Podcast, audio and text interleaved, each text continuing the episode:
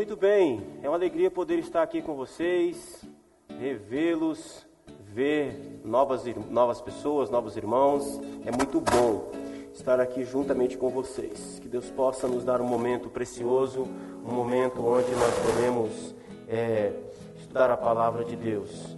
Nós estamos começando uma série nova esse mês, mês de junho, e nós vamos falar sobre fase emergencial. E para ilustrar um pouco isso, que é uma fase emergencial, eu quero começar contando a respeito de o primeiro carro que eu tive. O primeiro carro que eu tive, ele era movido a gás natural, a GNV.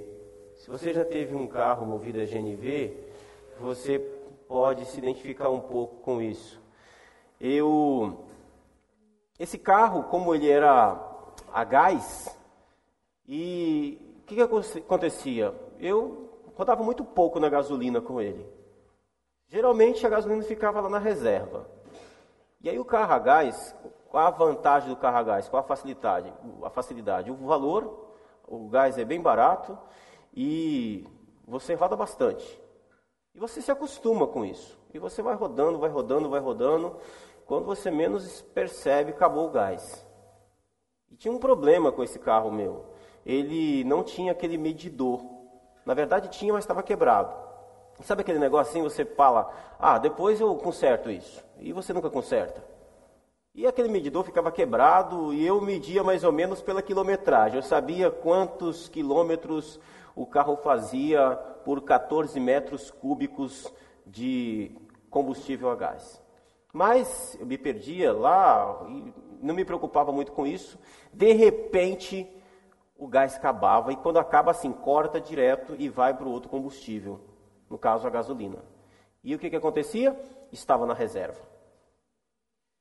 E de vez em quando acontecia que eu estava num lugar onde eu estava longe de alguma cidade, longe de algum posto de combustível, e eu ficava ali, meu Deus do céu, será que vai dar para chegar? E eu ficava então andando na reserva. Fase emergencial é assim: você vai vivendo a sua vida, e tem um momento que você está no gás todo, está tudo indo muito bem, tá, as coisas estão fluindo, você está vivendo bem, tudo está é, acontecendo do jeito que você planejou, ou melhor do que você planejou, e de repente, sem mais, sem menos, essa fase boa, a fase que você está no gás, ela acaba e você entra na reserva. E aí você fica preocupado. E aí a ansiedade toma conta do seu coração. E é sobre isso que a gente vai estar falando esse mês. Como passar por, por fases emergenciais da nossa vida. Como lidar com as fases da nossa vida onde nós estamos andando na reserva. Na reserva da oração, na reserva da leitura bíblica, na reserva dos relacionamentos, na reserva da fé. Porque isso acontece.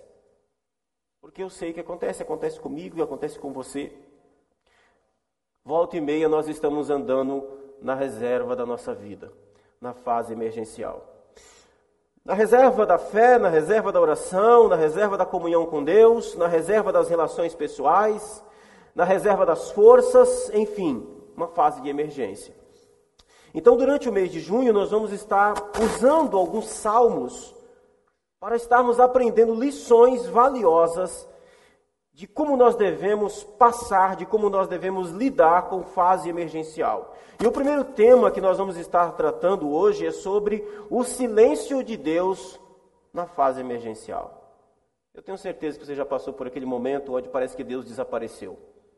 Onde parece que você ora e a oração não passa do teto. Onde você grita e não há nenhuma resposta. Como lidar com o silêncio? Como lidar com o silêncio em tempos de fase de emergência? E eu quero convidar você então para abrir a sua Bíblia no Salmo 77, que é o primeiro salmo da qual nós vamos estar lidando para estar vendo sobre esse tema.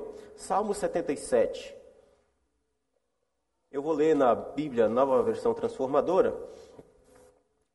Salmo 77 diz assim: Clamo a Deus, sim, grito bem alto quem dera Deus me ouvisse. Quando eu estava angustiado, busquei o Senhor. Orei a noite toda, de mãos estendidas para o céu, mas minha alma recusou ser consolada. Lembro-me de Deus e começo a gemer. Desfaleço, ansioso por sua ajuda. Tu não me deixas dormir. Estou tão desesperado que nem consigo falar. Penso nos dias que passaram, nos muitos anos, nos anos há muitos que se foram. À noite relembro canções alegres, consulto minha alma e procuro compreender minha, minha situação. Acaso o Senhor me rejeitou em definitivo? Jamais voltará a ser bondoso comigo? Seu amor se foi para nunca mais voltar? Deixou de cumprir suas promessas para sempre? Deus se esqueceu de ser bondoso? Em sua ira fechou a porta para a compaixão? Pensei, é por esta razão que sofro. O Altíssimo voltou sua mão direita contra mim. Depois, porém, lembro-me de tudo o que fizeste, Senhor Recordo-me de tuas maravilhas do passado. Estão animar, deve desistir. Não, continue. Creia também que, embora ele não esteja falando, contudo, ele está agindo. Deus nunca para. Ele sempre está fazendo. Ele sempre está fazendo. O profeta Abacuque começa o seu livro se queixando da aparente demora e do silêncio de Deus. Abacuque ora ao Senhor e diz: Por que o Senhor me faz ver a injustiça? Por que, que o Senhor me faz ver a violência se multiplicando? Senhor, por que, que o Senhor me faz ver essas coisas? Havia, parece, uma inércia da parte de Deus. Parecia que Deus não estava nem aí com a situação. E a resposta de Deus para Abacuque é: olhe para as nações. Eu estou levantando os babilônicos. Ou seja, embora Abacuque estivesse num momento onde ele estivesse vendo que aparentemente as coisas estavam saindo do controle, embora a dificuldade, embora as coisas, embora parecesse que Deus não estava no controle, Deus, a resposta de Deus para Abacuque é: posso estar em silêncio, mas eu não estou inerte eu estou agindo. Deus está sempre agindo. A segunda coisa que nós aprendemos em um momento de fase emergencial, em um tempo de crise, com o Salmo 77, é que diante do silêncio de Deus, nós costumamos questionar a mutabilidade de Deus. Ou a, a imutabilidade de Deus, melhor. Veja, por favor, o verso 5 ao 10. Penso nos dias que passaram, nos anos que há muito se foram, à noite relembro canções alegres, consulto minha alma e procuro compreender minha situação. Aí ele faz agora uma série de perguntas retóricas. Ele pergunta assim: Acaso o Senhor me rejeitou para sempre? Jamais voltará a ser bondoso comigo? Seu amor se foi para nunca mais voltar? Deixou de cumprir suas promessas para sempre? Deus se esqueceu de ser bondoso em sua ira fechou a porta para a compaixão? A gente faz essas perguntas para Deus, não faz? No momento de fase emergencial, momento de dificuldade, momento de crise, e nós perguntamos: será que Deus deixou de me amar? Será que perdi a conexão? Será que o Senhor mudou? Olha que curioso. Ele começa falando das lembranças dos dias de tranquilidade e de bênção. E ao lembrar do passado, dos dias de tranquilidade, de bênção, ao invés disso levar a, a Azaf a ter a sua confiança renovada em Deus, menos hoje do que te amou ontem. E nem ele vai te amar mais amanhã do que ele te ama hoje. Deus é imutável. Deus não muda de ideia. Deus não muda de projeto. Deus não muda de plano. Deus não muda de objetivos. Aquilo que ele determinou, aquilo que ele estabeleceu, acontece segundo a sua vontade. O amor de Deus pelos seus filhos não se altera em detrimento do amor dos seus filhos para com ele. As ações de Deus para conosco, elas não se alteram em detrimento da nossa relação com Ele. Não, Deus é fiel a nós por causa do amor dEle, por causa do nome dEle, por causa da fidelidade dEle. Mas sim, nós confessamos, meus irmãos, Eu, pelo menos, confesso, e creio que você também, que em tempos de dificuldade, nós temos a impressão de que alguma coisa mudou. Será que Deus não me ama mais? Será que Deus não se importa mais comigo? Será que Deus, é, o que está acontecendo? Porque eu clamo e Ele não responde. Rejeita por acaso o Senhor para sempre? Como assim? Nada poderá nos separar do amor de Deus. Essa é a esperança bendita, essa na verdade é a certeza extraordinária da palavra de Deus. Nada poderá nos separar do seu amor. Acaso ele não voltará a ser propício? Por acaso o Senhor não voltará a ser bondoso para comigo? A pergunta que a gente deve fazer nesse momento é: quando foi que ele deixou de ser bom? Porque Deus não é bom comigo porque eu sou bom ou não. Ele é bom por sua natureza. Por acaso o seu amor se foi para nunca mais voltar? Não, de jeito nenhum. Então, em tempos de, de crise, diante do silêncio de Deus, mesmo que nós sejamos tentados a questionar a sua imutabilidade, nós devemos permanecer firmes de que Deus não muda em seu caráter. Não muda jamais. Graças a Deus ele não muda.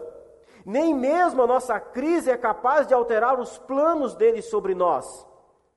Aquele que começou a boa obra há de completá-la até o dia de Cristo Jesus. Vai completar, irmãos. Vai completar. Os planos de Deus não podem ser frustrados. Graças a Deus que fases emergenciais são superadas pela misericórdia de Deus, independente da nossa fraqueza.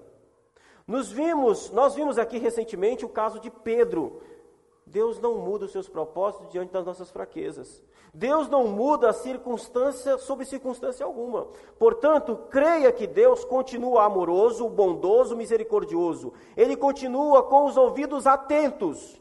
Ele continua falando. Pode ser que ele não esteja falando aquilo que você quer ouvir, mas com certeza ele está falando aquilo que você precisa ouvir e ele é sábio. Terceiro lugar, nós aprendemos com Asaf que em fase emergencial nós precisamos lembrar de quem Deus é. Quem Deus é? Versos 11 a 15. Depois, porém, lembro-me de tudo o que fizestes. Recordo-me de tuas maravilhas do passado. Estão sempre em meus pensamentos. Não deixo de refletir sobre os seus poderosos feitos. Teus caminhos, ó Deus, são santos. Quem é Deus poderoso como o nosso Deus? És o Deus que realiza maravilhas, mostras o teu poder entre as nações, com teu braço forte resgataste teu povo, os descendentes de Jacó e de José. Diante da nossa dificuldade e diante da nossa tentação, diante do fato de sermos tentados a duvidar da imutabilidade de Deus, nós devemos lembrar de quem Deus é. Quem é, quem é esse Deus? É isso que Asaf faz. Ele vai dizer: depois, porém, lembro-me de tudo que o Senhor fez. O que foi que Deus já fez na sua vida? Na fase emergencial, quando você estiver andando de tanque vazio, olhe para o passado. Porque quando nós estamos andando de tanque vazio, quando nós estamos na fase emergencial da vida, nós temos dificuldade de olhar para frente. Nós temos dificuldade de enxergar luz no fim do túnel. Quando isso acontecer, olhe para trás. Olhe de onde Deus tirou você. Olhe o que foi que Deus já fez na sua vida. Lembre-se daquilo que o Senhor já fez. É o que Asaf faz. Depois, porém, lembro-me de tudo que fizeste, Senhor. E ele começa a citar algumas coisas. Recordo-me de tuas maravilhas do passado. O Senhor é bom, o Senhor é poderoso. O Senhor me guardou, o Senhor me restaurou, o Senhor me abençoou, o Senhor me tirou de uma condição e me colocou em outra. Em fase emergencial, devemos lembrar do passado, daquilo que Deus já fez, e devemos olhar para quem Deus é. Ele, ele passa por esse momento de reflexão, ele diz: Então, sempre em meus pensamentos, estão sempre em meus pensamentos, não deixo de refletir sobre os seus poderosos feitos. Eu me lembro de quando a gente tinha na igreja aqueles momentos de testemunho. Você que lembra desse momento, significa que você é experiente. Nós tínhamos, né, no, no, momento entre a escola bíblica e o culto divino, tinha um momento ali, né? Quem tem oferta especial, quem tem um voto, quem tem uma. Aí vinha, né? Alguns irmãos, e tinham cada testemunho. Eu achava uma coisa interessante naqueles momentos, que aqueles testemunhos servia para renovar tanto a fé de quem estava falando quanto a fé de quem estava ouvindo. Porque quando você ouve aquilo que Deus tem feito na vida de alguém, isso fortalece a sua fé. Não é verdade? Você ouve, olha, é, irmãos, aconteceu assim, assim, assim, eu sou grato a Deus e tal. Às vezes esse momento de testemunho entrava ali até um pouquinho dentro do momento do culto, né? E, e era interessante, realmente. Às vezes é importante você entrar no seu momento de testemunho para você mesmo lembrar o que foi que Deus fez. Contar o que foi que Deus fez. Eu, por exemplo, quando eu visito as famílias, os irmãos, e aí alguém começa a contar ali a história, eu, eu, eu, eu eu sou renovado na minha fé, no meu ministério, e percebo que a pessoa que está contando também. Principalmente agora que eu estou chegando na igreja, eu estou conhecendo as famílias, os irmãos, aí eu vou e geralmente os irmãos contam a sua história de conversão, a sua história com Cristo, e eu percebo assim, os olhos começam a brilhar, porque a pessoa começa a lembrar do que aconteceu, como foi. Isso é bom. É isso que a Zaf está fazendo. Então, num tempo de crise, num tempo de dificuldade, numa fase emergencial, quando você estiver andando de tanque vazio, Lembre-se dos atos poderosos de Deus sobre a sua vida. Existem. Você traz as marcas dos atos poderosos dele sobre a sua vida. Lembre-se desses atos. Isso é importante, porque isso vai nos fazer lembrar de quem Deus é.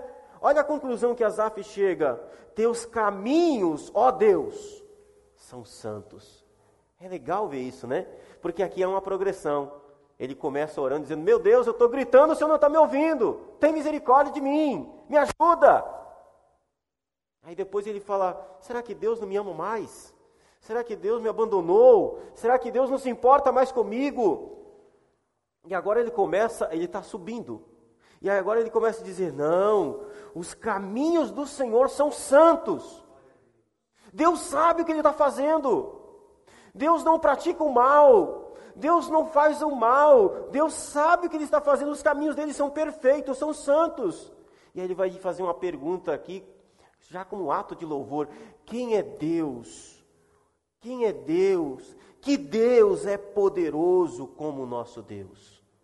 Lembrar aquilo que Deus fez fará você glorificar a Deus por quem Ele é. Quem é Deus? Que Deus é poderoso como o nosso Deus. Ele vai dizer: És o Deus que realiza maravilhas, mostras o teu poder entre as nações. Meu irmão, quando você estiver andando de tanque vazio na fase emergencial, apesar de ser desafiador, ore. Leve o seu coração quebrantado ao Senhor em oração.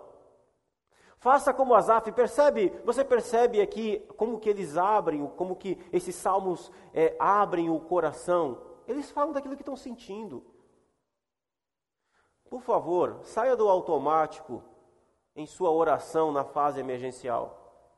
Saia do automático, abre o coração, rasga, fala aquilo que você está sentindo, fala aquilo que está acontecendo dentro de você, coloca para fora. Seja honesto e sincero com dos seus sentimentos para com Deus. Fale com o Senhor tudo o que você tem que falar. Sim, se você estiver achando que Deus não está mais é, se importando, você diga, Senhor, eu, eu, na, minha, na minha dificuldade, tô, parece que o Senhor sumiu, parece que o Senhor desapareceu, parece que eu estou falando com o vento, eu não sinto mais a sua presença, eu não sinto mais as coisas. Senhor, tem misericórdia de mim, me ajuda. Eu tenho certeza. E aí você então faz outro exercício. Nessa oração comece a lembrar. Comece a lembrar de, daquilo que Deus tem feito na sua vida. Comece a lembrar daquilo que Deus tem operado no seu coração. E você então será levado a um momento de adoração. Será levado a um momento de glorificação. E você vai chegar a uma conclusão: não, o caminho do Senhor é santo. Seus caminhos são santos. Que Deus é poderoso como o nosso Deus. Ele é o Deus que realiza maravilhas. Ele é o Deus que faz coisas extraordinárias. Em último lugar, em fase emergencial, creia que Deus é soberano. Creia que Deus é soberano. Versos 16 a 20. As águas te viram, ó Deus. As águas te viram e estremeceram. Até as profundezas do mar se agitaram. As nuvens derramaram chuva, os trovões ressoaram nas alturas, os teus relâmpagos riscaram os céus. No redemoinho ouviu-se o estrondo do teu trovão. Os relâmpagos iluminaram o mundo e a terra tremeu e se abalou.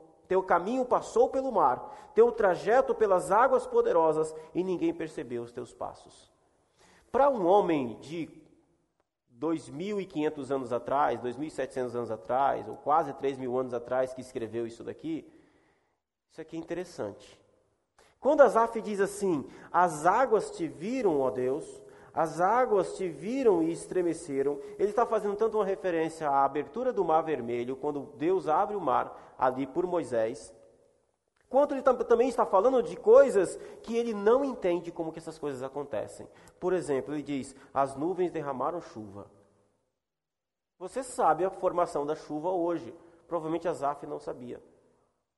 Então, em tempos de fase emergencial, você precisa entender que, apesar de você não ter resposta nenhuma, mesmo que não haja resposta, mesmo que o silêncio seja ensurdecedor, ainda que você grite e Deus não responda, ainda que você já seja, ainda que você seja tentado a questionar se Deus muda ou não, ainda que você tenha dificuldade de lembrar dos atos poderosos de Deus, porque também pode acontecer de que você está passando por um momento de dificuldade, tentar lembrar aquilo que Deus fez na sua vida e isso não acontecer. Ainda que isso tudo aconteça, você precisa entender uma coisa: que Deus é soberano.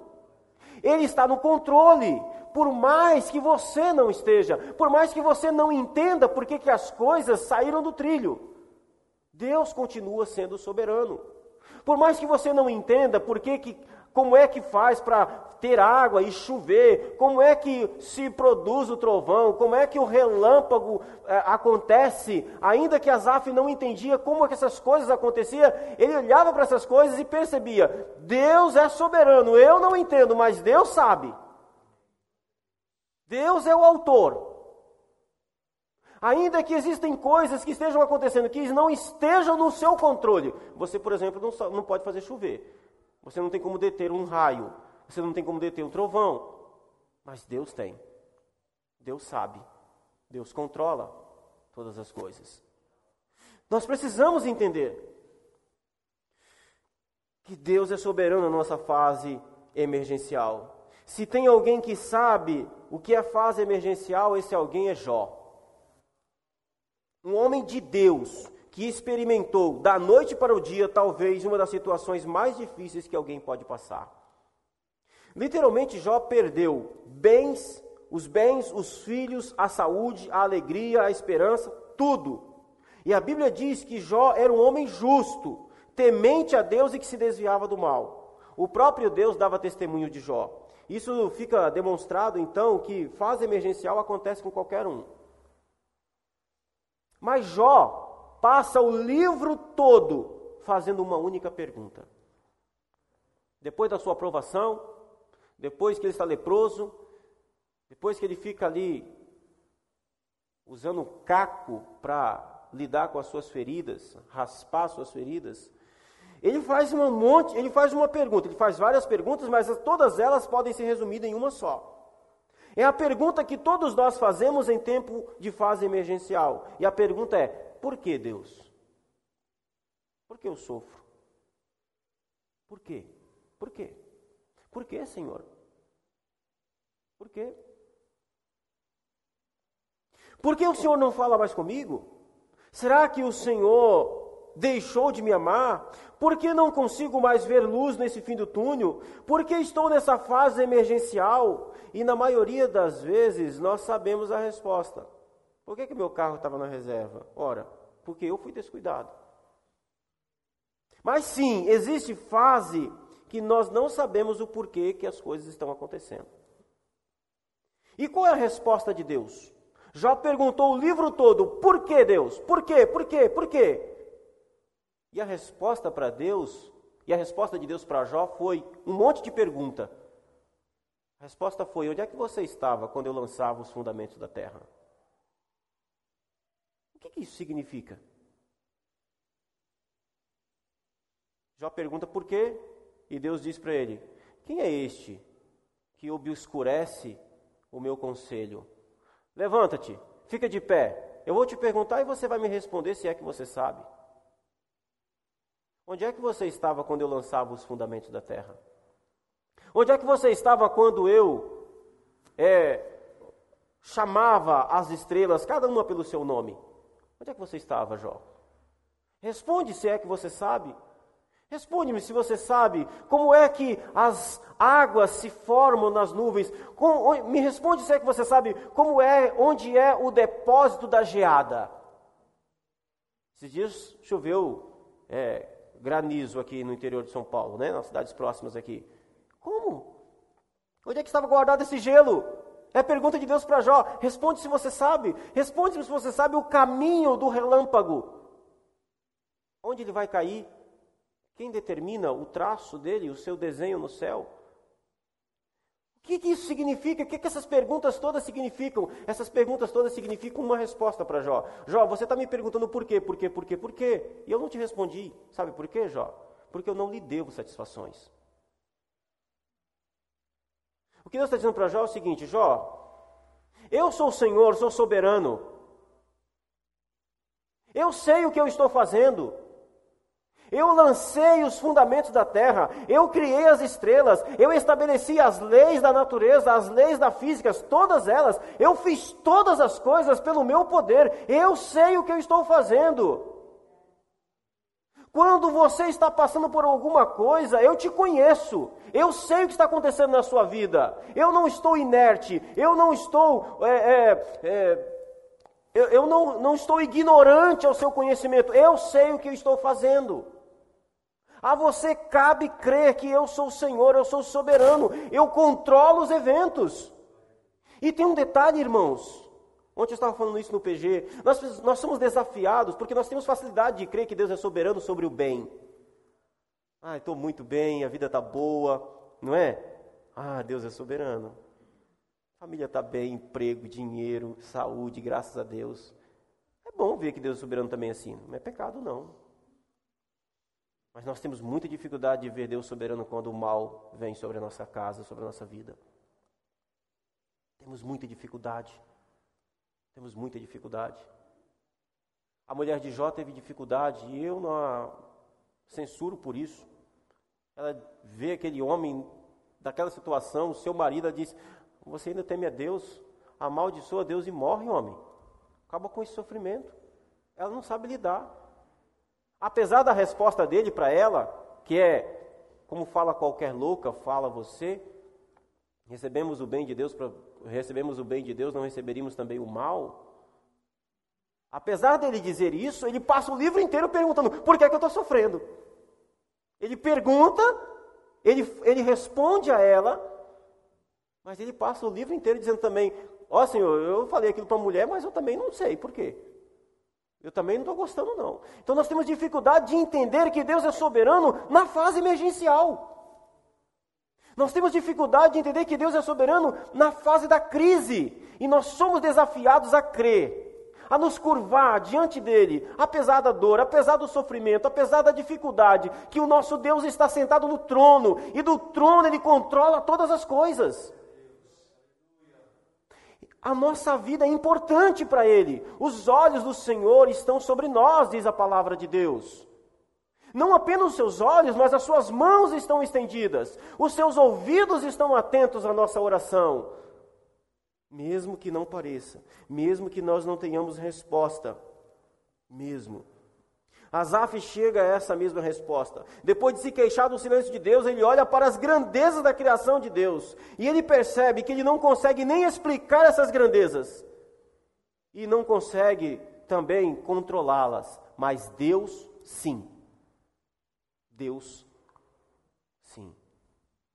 Quando eu olho para alguma coisa e eu não entendo isso, mesmo na minha vida, eu não entendo o que esteja acontecendo, eu posso crer que meu Deus entende ele não apenas entende, mas ele controla os eventos. Ele controla. Meu querido irmão irmã, em uma fase emergencial, você sempre terá mais perguntas do que respostas. A gente precisa lidar com isso.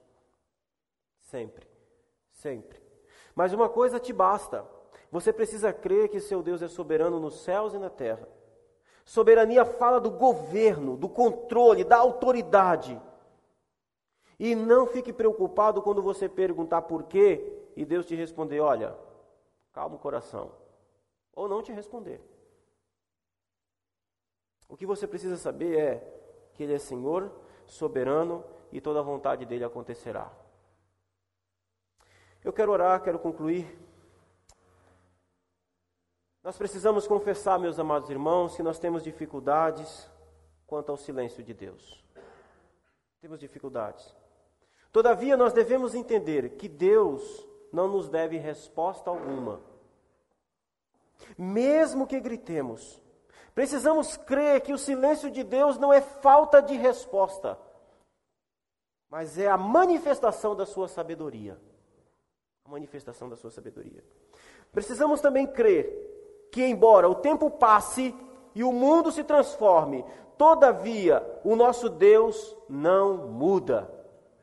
Podemos confiar nele, podemos crer no seu caráter, podemos crer, ele não muda, ele continua fiel, ele continua verdadeiro, suas promessas nunca caducam, seu amor por você não sofre alterações. Deus te ama de forma sacrificial. A cruz está lá como prova disso. Você acha mesmo que Deus mudaria, alteraria a relação com você depois da cruz? Meu irmão, jamais. De jeito nenhum. Creia, creia que o amor dele não se altera. Ele continua sendo o mesmo ontem, hoje e será para sempre. A promessa que ele fez a você, ela se cumprirá. Não importa o que aconteça no caminho, ela vai acontecer. Creia também que, apesar do silêncio de Deus, Ele é soberano sobre os céus e a terra. Nada escapa ao seu domínio e ao seu governo. Nada pode impedir a sua santa vontade, ninguém pode parar o seu braço forte. No fim, você não precisa de palavras ou respostas. O que você precisa é crer que Deus governa cada aspecto deste mundo. Governa com sabedoria, com poder, com autoridade. A trajetória da poeira no ar é governada por Ele. Portanto, descanse, descanse no Senhor. Que no seu momento de fase emergencial, você possa ter, às vezes, as atitudes de Azaf. Abra assim o coração. Clame a Deus.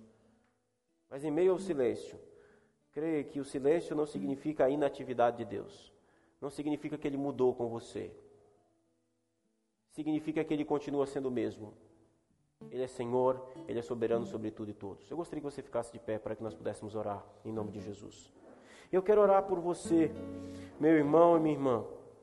Por você que talvez esteja numa fase emergencial. Numa fase emergencial da sua vida. Talvez você não esteja, Graças a Deus, amém. Tomara que seja. Mas se você estiver, que você possa voltar o seu coração, voltar a sua vida a Cristo e que Deus possa renovar a sua força. Ele possa renovar as suas forças. Amém? Maravilhoso Deus, Pai que estás nos céus, nós viemos diante de Ti em nome do Teu Filho Jesus e clamamos a Ti, Senhor, gritamos a Ti, ó Deus, ó Senhor, Responde a nossa oração segundo a sua misericórdia, segundo a sua vontade. Eu quero colocar diante de ti, ó Deus, a vida, meu Deus, dos meus irmãos, aqueles, meu Deus, que estão passando por um momento de fase emergencial, que estão andando, meu Deus, com um tanque vazio, na reserva. Aqueles, meu Deus, que estão na reserva, meu Deus, das relações, na reserva da oração, na reserva, meu Deus, da comunhão com o Senhor, na reserva da fé. Senhor, tem misericórdia. Senhor, renove, meu Deus, a sua graça sobre a vida desse irmão, dessa irmã. Em nome de Jesus, abençoa. Deus Santo, Renova, meu Deus, em nosso coração a certeza de que o Senhor não muda, de que o Senhor continua o mesmo, de que o Senhor não se altera, de que o Senhor não altera os teus planos, os teus propósitos, a sua aliança, de que o Senhor permanece fiel, Senhor, às suas promessas, de que o Senhor continua amando como sempre amou. Ó oh, Deus, renova a certeza, meu Deus, de quem o Senhor é. Abre, meu Deus, o nosso coração, para que nós venhamos crer, meu Deus, que Tu és Deus e não há outro semelhante a Ti. Que não há outro Deus tão poderoso como o Senhor, que só o Senhor é e não há outro além de Ti. Deus, Abre os nossos olhos para que nós possamos contemplar a grandeza da tua soberania, de que o Senhor controla os eventos, de que o Senhor tem o controle, meu Deus, sobre todas as coisas, sobre todas as circunstâncias, de que o Senhor é soberano, ainda que seja sobre o mal, ainda que seja sobre a dificuldade, o Senhor é soberano, o Senhor estabelece a sua vontade santa, o Senhor criou todas as coisas, o Senhor controla todas as coisas criadas. Ó Deus, que não existe nenhuma área, nenhum, nenhum momento da nossa vida que não esteja debaixo do teu domínio, da tua soberania, do seu controle santo. Deus, em nome de Jesus, seja, meu Deus, a sua graça conosco. Nos abençoe, Senhor. Em nome de Jesus, nós suplicamos a Ti. Amém e amém, Senhor.